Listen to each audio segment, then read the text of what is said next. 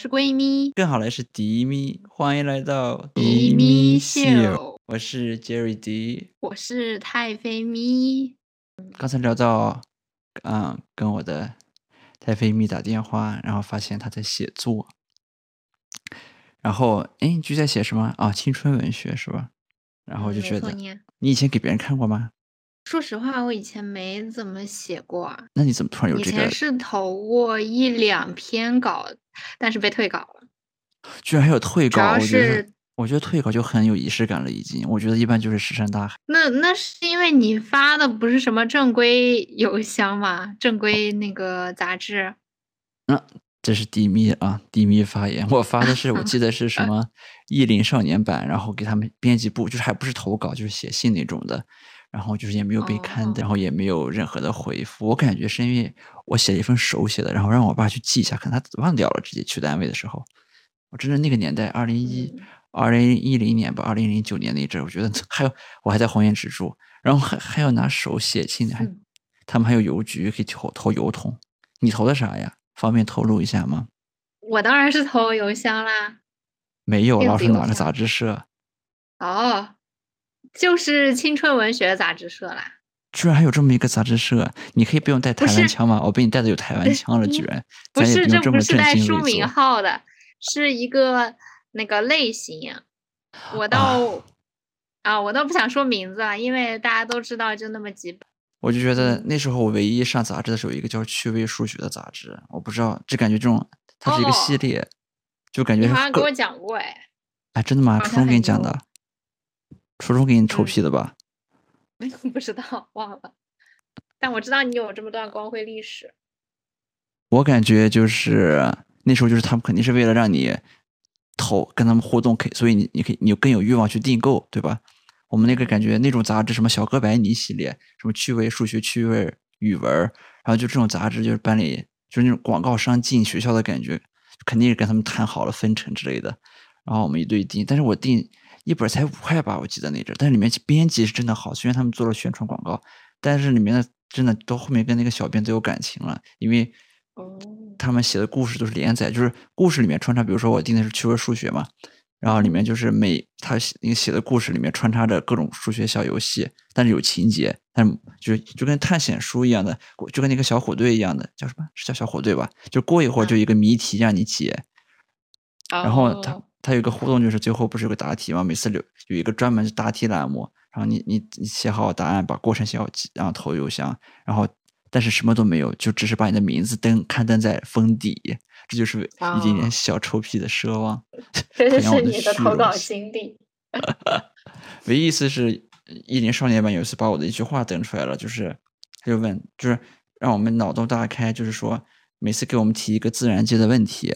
但是我们小朋友要以脑洞大开的方式来回答，然后他就问，我记得我被登上去的那一期，我我应该投了四五次至少，被登上去的那期还是破格上去的，因为我数了一下，以往只有五个小朋友上去，然后那一期多了，变成六个了，可能我是唯一一个没有走后门的那个吧。然后可能你是唯一的真小朋友，其他都是大小朋友提的。天呐，可能是都是他们编辑部自己人写的是吧？我是唯一一个活粉，他们都是别人都是僵 尸粉是吧？水军，天呐！哎，我觉得那个历史订杂志真的好美好。哎，我没说完呢。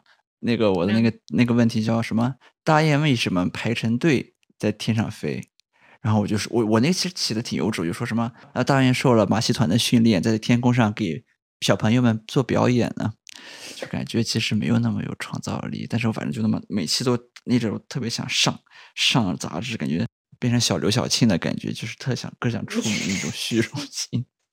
那阵订杂志真的好美好，就是反正等那个趣味数学是学校订的，肯定跟老师之间有交易之类的吧。然后就到了以后就特别开心，大家都在传杂志。然后意林是我每次去那个书店里，那那阵真的是有书店，就书店里面基本上卖教辅的嘛。然后也有杂志，然后就那样一起一起买。后来到了一一年吧，一年少年版，我还在住红雁池的时候，就还没还在，应该是五年级之前，都是一年少年版这样，啊，就偶尔就订。我妈还在从单位可以给我订，那时候觉得真的是活在上个年代，就是还能在单位订杂志，就有这种邮寄啊，这都是很很正常的事情。然后她订，然后她每下班给我带回来，然后后来我就自己买去杂志，好多报刊亭，我就最喜欢就路过报刊亭，然后去看。其实我也买不了几本，而且那种杂志说白了很多都是给成人看的，就不一不一定带成人内容，但就是就什么什么什么故事会啊，知音，知音啊，尤其知音，我的妈，知音就比较成人了。然后说实话，知音是我就是早期的性教育读物之一。妈呀，我是真的不知道里面写的啥，但我感觉就不太正常。那个看那个图片和那个标题，就感觉对一个小朋友来说就不太敢触碰。他倒不是说就是专门写那个什么详细的描写，但是他会说就是谁和谁发生了某关系。妈呀，我觉得也挺好，当时就很细分这些。让我惊讶。你还敢看？我觉得女生真的比较大胆，其实在这一块儿，我男生就感觉就是都是我妈，就是她之前买的，放在家里，然后她专门放在最高的地方。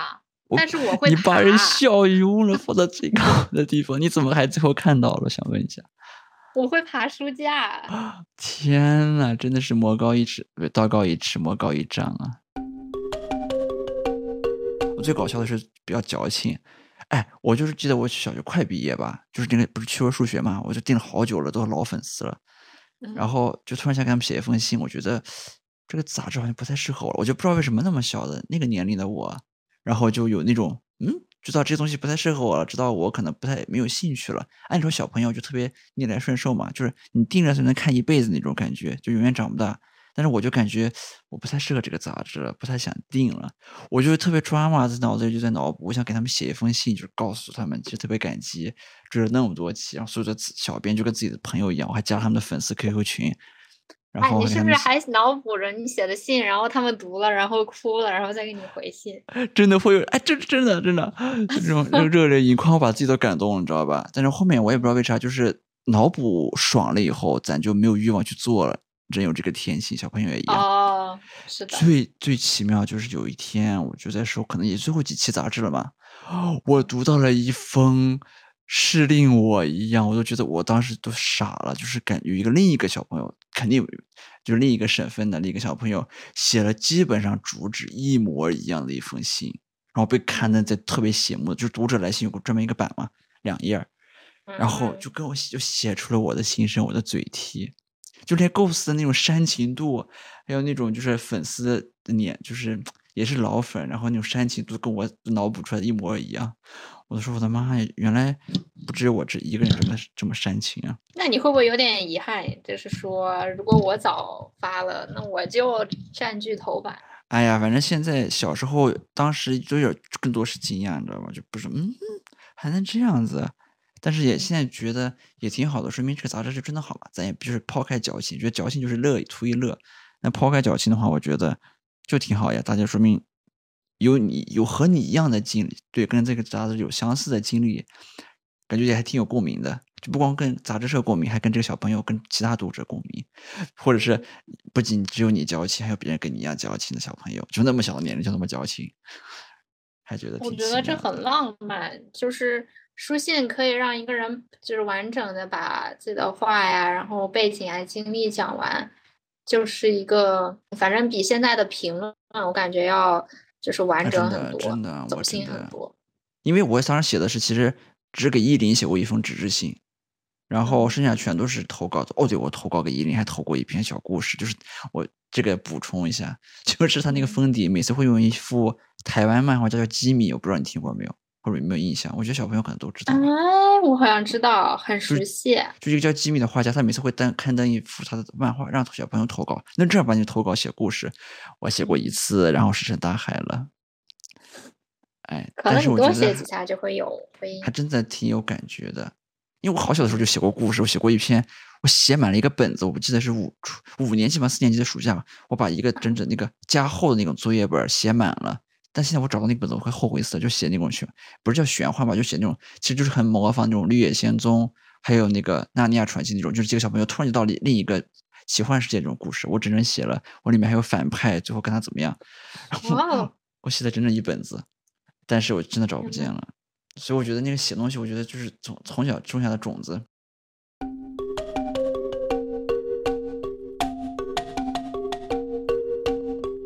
就感觉。长文本啊，现在是小朋友肯定不知道什么叫长文本，什么叫碎片化阅读。小朋友觉得有那么大一片纸让你去随便去写，就是让你真正能投身于一个世界那么美好。小朋友感觉他们会有一种天性就是这样子的。我觉得不用，就是不用开发，就不要说开发这个词，就是稍加引导。我觉得小朋友全都是天才作家，就写得很浪漫。就他们都是童话故事作家，不要当然不能要求他们写什么深刻批判历史这样的文呃这种作品，他们至少写那种童话的。很天真的，但是极具创造力的，这是我觉得每一个小朋友的天分。只不过后面在或多或少在应试教育里面全部消磨干净了。当然，有些小朋友可能就没那个性性格，肯定是一大部分的筛选掉的原因。另一部分就是被应试这种填鸭，都过了好多年了，我下笔还是会有那种去讨好考卷老师的感觉，就是一定要把自己的语言雕刻好。那种语言其实我现在看起来很搞笑，就不会有说正常的话，但是一定要把它语言。让看起来就有有面子，那个语言听上去，但实际上你说了个什么？我感觉我很不满意自己，有时候就是用措辞，所以后来我越来越想找到一种很质朴的感觉，就是有语言功力，但不代表去语言炫技，或者是被就是写出我不想写的东西来。我就感觉我们已经被那种应试的那种文字给内化了。小朋友就不会，小朋友就很敞开天性去写，很单纯，但又有极富创造力，让人觉得很舒服读上去，哪怕有点幼稚，但是很舒服、很天然、很自然的感觉。我感觉就是很怀念小那那着那着的我写东西的感觉。我觉得你这个发现就特别对我，我现在就是在写的时候就会觉得，就是能感觉到一些这种阻碍吧，就会自己去审视。对，就内化了。但对，但其实写作吧，就每个人都可以去写作，就是像每每个人都可以去干一件事情，嗯，就是每个人都可以去画画，可以去唱歌，然后不用说我要去怎么打磨我的技巧呀什么的，就是自己去做这样一件事情，就是很自然的东西。我觉得这个技巧就是。提的挺对的，就那个技巧，所谓的质朴的辩证，其实它不是一个辩，就不是一个对立关系。他就感觉最牛的人，最牛的作家，我觉得他的技巧，就根他根本不知道这是技巧，他也不觉得这是应该作为技巧，他就自然而然就在脑子里。可能是当然可能会以一定的模仿和借鉴或者受启发，比如说自己热爱作家启发，但是在他们眼里就跟听一段钢琴一样。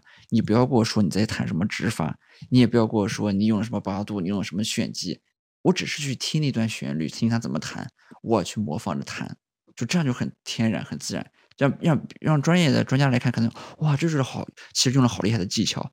但是就是就是他们分析来分析去，有这么厉害的写法，这么厉害的叙事方法，那可能那个作家压根就没想这么多，他就是靠着本能，当然也是受着别的作家风格的影响，就写出来了，很天然。我觉得这是大师的浑然天成之作。我觉得小朋友就这样子，小朋友就是隐藏的大师，就是一种天然去雕饰，或者一种就是不自知的，就是就是咋说呢？看山又是山，看水又是水了。就已经经过了中间那一步，我们感觉就是大部分学生被摧残到中间那一步，面对文字就是看山不是山，看水不是水，写出来就很四不像。因为我们。就是在接受教育的过程中，我们自己看到的山和水就是被埋没了，被压在箱底了。然后我们更多的是接收别人眼里别人说的山和水是什么样的，他们肯定跟跟我们看的是不太一样的。按说我们都需要看别人的山，看别人的水，不然你怎么对山水有概念呢？但是我们所有人看的都是样板戏一样的，就是应试教育这种八股文式的山水。那你觉得你看那种就是把它看都是统一标格出规格出场的这种假山假水，那看多了这种。统一的东西，你看再去看真山，你甚至你都会觉得恍惚。你更别就是那种美，你即兴就是跟你学语文考语文一样，你全部用阅读理解的思路再去读人家的名著，读鲁迅，读莫言，就你就会觉得，甚至你还会带三观，你觉得哎呀，他们写怎么都是三观不正的东西，就更可笑。就觉得看够了这种标准化的城市化的这种山假山假水，你再去看真山，你就会变成一种滑稽的境地，就是你都领略不到山水之美，你更别说自己创造自己的山水了，好吧？这样感觉还蛮痛苦的。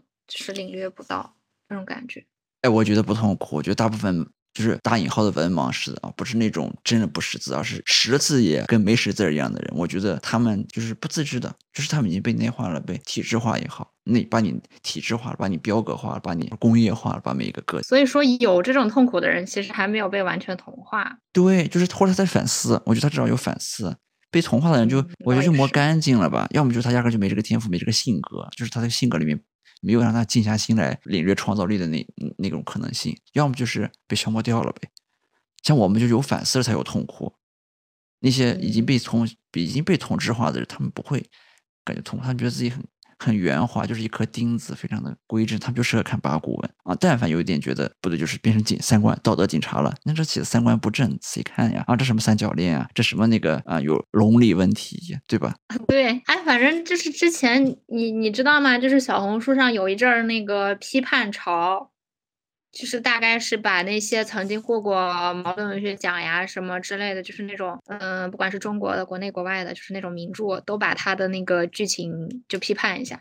就比如说穆斯林的葬礼吧，就是说什么呃，姐夫出轨小姨子啦，然后生了个女儿之类的，然后又给姐姐养，就是这种。我的妈呀，这这所有东西变成都变成他们的伦理分析、伦理伦理分析剧本了呗，就伦理分析案例了，是不是？我就觉得这些人就是这，我觉得底下其实我一眼看破他们的内心本质，就是啥？自己没有任何成就，自己没有任何的生活的。活力可言，他们被驯化了以后，他们就变，他们在驯化别人，他们从中就是获得一种自己被驯化了，自己被施虐了，他也要从这样子去审视别人，把别人也规训了，别人也框架起来，他会得到一种秩序的快感，一种一种很可笑的秩序的快感。他们就是没有任何自己的人生经历，他们觉得别人给他一个柜子，他永远把自己锁在柜子里，锁在自己的笼子里面，真的变成笼里问题了，就是 笼里变成笼里了啊！真的关到笼子里再也出不来了。他们还要把别人装，觉得就可好像一个鸟被关到笼子里关久了哈，他看别的自由飞翔的鸟，觉得那是三观不正的鸟，它居然敢在外外面乱飞，还不在笼子里好好待着。他看别人的鸟是有笼里问题，别人看他在笼子里也是笼里问题。哎，就是一种有些嫉妒的、有些扭曲的感情。所以我觉得，嗯，小学就是 回到兜里一圈，我感觉这个小学的那种天性真太重要了。我有，我现在就时时刻刻的，真的是一就是一种，不是说我要像小学生一样去写作啊。虽然我再次质疑很多，其实网络上有好多好火的那种，特别火，就是小学生写的那个两三句诗，然后哇，真的好好精彩。其实我感觉大部分都是代笔，我觉得那个有点可笑了，还是就是为了吸睛。就小学生写的和不是小学生写的，没必要挂一个小学生来卖狗肉的感觉。你这是能分清的吗？比如说很简单，有些东西，比如说他非要拍个作业本，就很作，就很作。那个字儿一看就是大人模仿小孩写的，对吧？当然，这个倒没啥。顾城九岁时候写出，对呀，就顾城是，当然我也相信有这样的小孩。我刚才说夸完小孩的这种天分，对吧？这种自然的这种天然浑然天成的这种写作力，但我觉得大人不要去搅这浑水，不要装嫩，好吧？大人有大人的写东西写，小孩有小孩的东西写。就顾城九岁时候就写出我失去一只眼，我失去一只胳膊，但长出一只一只眼睛，就是他九岁时候写的。就白杨在写白杨树，我失去一只胳膊就获得一只眼睛。我觉得小这种神童这种天才是不是？仅仅是顾城，而是太多这样的小天才了，但是都被泯灭掉了。他们都不知道自己写的是什么，就跟我自己到现在了，我这几年写作。我还是很怕把自己作品拿出去给别人看，就是觉得我可能就是不不忍心接受自己其实就是泯然众人，就是其实是很这咋咋说呢？感觉自己就是很俗的水平，灵气没啦，也不是灵气没了，就是我很怕，我感觉自己写的很不错，但就怕接受那百就是其实百分之九十这就是好作品。再打个比方，但我就怕告把别人告诉我，其实我是那百分之十的可能性，就是这压根还是个烂作品，就很怕接受这种批判，因为你很在意，那是你第一次开始写，不是说你现在已经功成名就了，那。当然，你就是一块金子啊！你知道自己是个金子，但现在你就感觉自己可能是金子，但被怕别人说我是个假货啊，是涂了是镀镀上了镀金的，不是真的金子，就很怕这种戳穿。这个，这我感觉这是一个怎么说呢？这是一个比较老套的陷阱。对呀，但是就说有嘛，我只说有嘛。我觉得小朋友更是这样心态。为什么会？就是我在想，为什么会泯然众人矣？就是写着写，就说白了，他自己不不忌惮自己写的不好，但是。谁看呢？没人看，就是个天才。他有的小朋友，对吧？他是这种像个萌芽一样的，那没人看他作品，没有人给他鼓励，没有人给他指导，那就过去了。他可能就去刷数做数理化去了，他可能就去背政史地去了，对不对？就跟你以前投稿，你还投过呢。那那些那咋说呢？就比如说石沉大海的小朋友，那就就放弃了，可能就因为小朋友，我觉得没有这种毅力，没有这种足够的韧劲去对抗这个社会的这种碰壁也好。他们就没这个概念，就就挺可怜的。我觉得这就是需要所谓的教育去引导，因为，哎，那个小苗它可能长成一棵，就是比如说这种罕见的参天大树的一种品种吧。但是都在温室里面，谁你又不管它，你又不给它给阳光，那谁知道它就不它就它就枯死了呗。所以我觉得这 creative writing 这种这个专业在，当然这可能还偏向大学。但是我记得我看过那个前前前年前两年看那个德国的一个。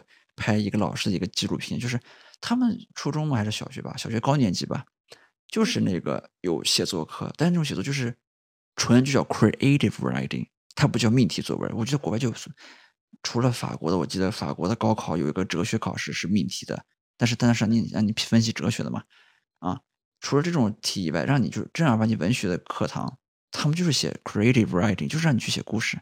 其实那个故事其实。还是挺就是很可爱，但是有一点点点小小的蠢小愚蠢在里面，就很简单一个故事，但我觉得很羡慕呀。你什么时候在课堂上允许写过故事，让你编一个一个小动物怎么回家的故事？当然小时候也有吧，小学课堂上也有吧。啊，我记得我还写过什么，他们写过什么一滴水的故事，但是那是为了让你去学习水资源怎么利用的，水资源是怎么在 城市中循环的。但我就没有给你给过写小说，也不是写小说，比如写个故事都不会有啊，一定会让你写什么，写一个人，写一件事儿啊。那你当然说这也可能是一种基本功的积累吧，但是我觉得创造力不是，创造力是一种潜意识里面的，不应该当做一种所谓的基本功训练的，它是一种你开发了它就茁壮生长，你不开发你去规训它，它就悄然。黯然失色，对，会枯萎的一种东西。它不是一种哦，我要表达的精准，我要表达的有逻辑，我要我要有新的叙事方法，这都是可以训练的东西。但创造力真的不行。刚刚说到就是写故事，就是我记得我们小时候是让写故事，就是让随便写过。然后我还记得我写的故事的内容，就是大概是。一只鹿我吃了一个草，然后变成了一个女的，遇见了一个王子，然后和他结婚了。妈呀，这真的好格林童话呀！但是，就是，但是我特别不喜欢我这个故事。然后，就是我写完之后，我还在心里想，就这个鹿怎么能和人结婚呢？我就这样想。然后，但是我们那个老师给我评价，就是就是大概是个优吧。然后他还问我，就是说，那这个鹿它就是。就这个鹿，它变成人了嘛？然后他还问，就是他还有什么经历吗？就是这样的，似乎在启发我的那种。对对对，你你快给老师说，老师你别问了，这这个多的细节不能问了，不然这个文章就被禁了。离谱了！天呐。但是就是这其实是取决于老师的，呃，非常个人的一种经历，而且我们也不会在今后的呃。那个写就是语文学习，还有语文写作里面有在多这样的体验。我也觉得，就可能一种小作料的那种出现在语文课堂上，但绝对不会变成主流，不会让你高考作文。只要高考作文、中考作文不要求这种作文，就是摆摆脱不了这种议论文的这种或者散文，就是这种哎呀写一件事情这种套路式的东西，那这个东西不会上，就是创造创意性写作。不会搬上大雅之堂的。虽然我们我记得好像高中时候吧，还有什么什么培文杯，哎，不是培文杯，叫什么？反正就是叫什么培文杯。啊，就那个创意写作，我就可笑死了。你从小都不培养这些娃娃，你让他长大就忽然就会自己写了。那其实也有，就是很小一撮人，就我刚说的，就是闯过了道道难关。第一道，你得有这个性格，你得静下心来；第二道，你可以一直。探索你的创造力，你可以有人分享，有人指引你，肯定你。慢慢的，你再去打磨自己的作品，就是这这几个缺一个，你就这个就断掉了。所以我觉得就很可笑。就是这种人，他就是他一定是存在的，但是他不可能就是生长在一个普通的土壤里，他大部分就是那种比较，至少是。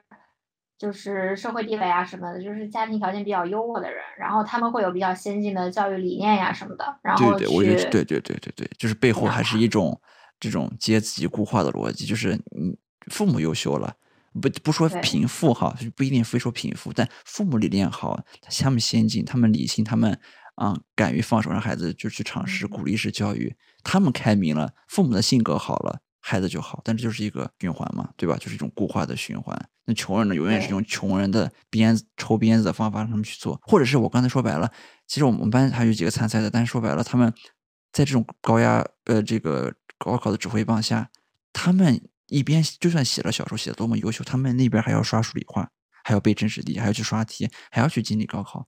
你觉得这种情况就跟曾经我们所谓说的就是一边搞那个生物奥赛。一边还要把学校做老所谓老师各科作业那种无很无聊的作业写着，就就非要两手抓，还搞得很好，两手抓一样。其实哪个都得不到，哪一个都做不好。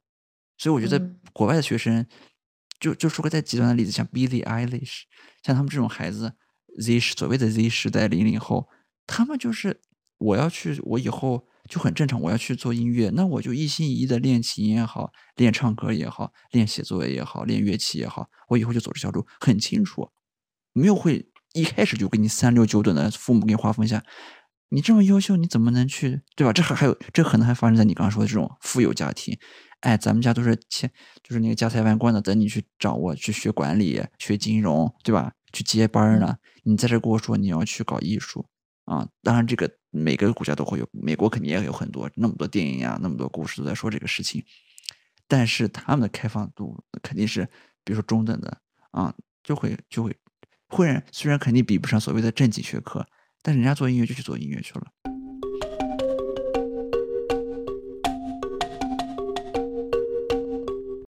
我前面打工的时候，嗯，就碰到一一个同事，就他是那种，反正我觉得就是一看就是那种比较有点抓马，然后有点艺术气息的那种，比较有点疯批的那种人。嗯，然后就是我们大概聊过天，然后他说他高中的时候，嗯，还获过那个新概念作文的全国一等奖。一等奖，然后就是！对，就是还去大概签约了那种，就是他如果想走那条路是可以去走的，啊，但是他父母就是在那个时候说，还是要正常的获得一个，就是正常的参加高考，正常的去上个大学，然后之后再考虑啊什么其他的这种事情。唉，没办法，这个儒家文化真的，当然西方父母肯定也会说这样的话，但我觉得中中国就是你没法反抗，或者是你不是你反不反抗的问题。就是如果有那个精气神的人，自己就那娃娃自己就反抗了。但是我觉得大部分就顺从了。你的同那个同学，你的那个同事估计就顺从了吧，也没多想吧，只是把它当做一种人生故事来讲吧。他当然是没有啊，他就是当然是反抗了，但是他又反抗不过他爸爸妈妈，然后他就心态特别爆炸，然后 就是考大学也没有很满意，然后就大概这样吧。然后就他经历还蛮就蛮丰富的。哦，那还挺……我道歉，我道歉，对不起这位同 这位同事，我真的 没有没有。他其实现在我觉得也不算步入正步入正轨吧，就是步入他自己的正轨。他是怎么的呢？就是他毕业了之后，应该是家里有关系，然后就是安排他去了呃去了一个国企，然后他在国企待了三年吧，然后他辞职了，因为他抑郁就是特别严重，好像中度到重度吧。嗯，就是就他说他那个时候就感觉自己在像玩具一样被那些领导玩儿啊，是真玩吗？假是精神的玩吗？还是？哎，当然是 你不能不能太那个啥了。就是他们不是呃，就是所谓国企不是经常会有那种服从性测试嘛？就是那种让你喝酒呀，然后就是呃怎么怎么样的，就是企图把你变成他的工具人、小奴隶。然后他是那种还是比较有反叛精神，而且内心也比较敏感嘛，所以他才会被折磨抑郁。呃，然后那个因为他比较，哦，他说还有一点就是他们那个有一个加班的传统，但是他不愿意服从，他就是到点下班。然后他因为这个被他领导针对，就他们集体冷暴力，因为国企不是不能炒人嘛，他们就会经常用这种方式来挤兑他们看不惯的人。然后他就就是如此种种折磨之下，他就辞了职，然后后面去了，呃，可以说嘛，新东方，然后后面又来跟我一起当了同事，就是那个教培的打工是吧？没错。好唏嘘啊！我真的不不这种东西我无法评价，就感觉就是只能感情上就是很非常的怜，也不是怜悯，就非常的挺心痛的，就是这种，我觉得这他绝对不是个例，他太多了，估计这种人。有这种经历的人，就这么好的苗子也好，就是一哎，真的，一等奖哎，那不是说你可以走后门的一等奖吧，对吧？那都是海选出来的，都是草根出身的，那阵就那个年代选这种作文大奖。好，我们这个话题聊到这个点，嗯，我们下一段节目我们接着回来聊。好的，休息一下，马上回来。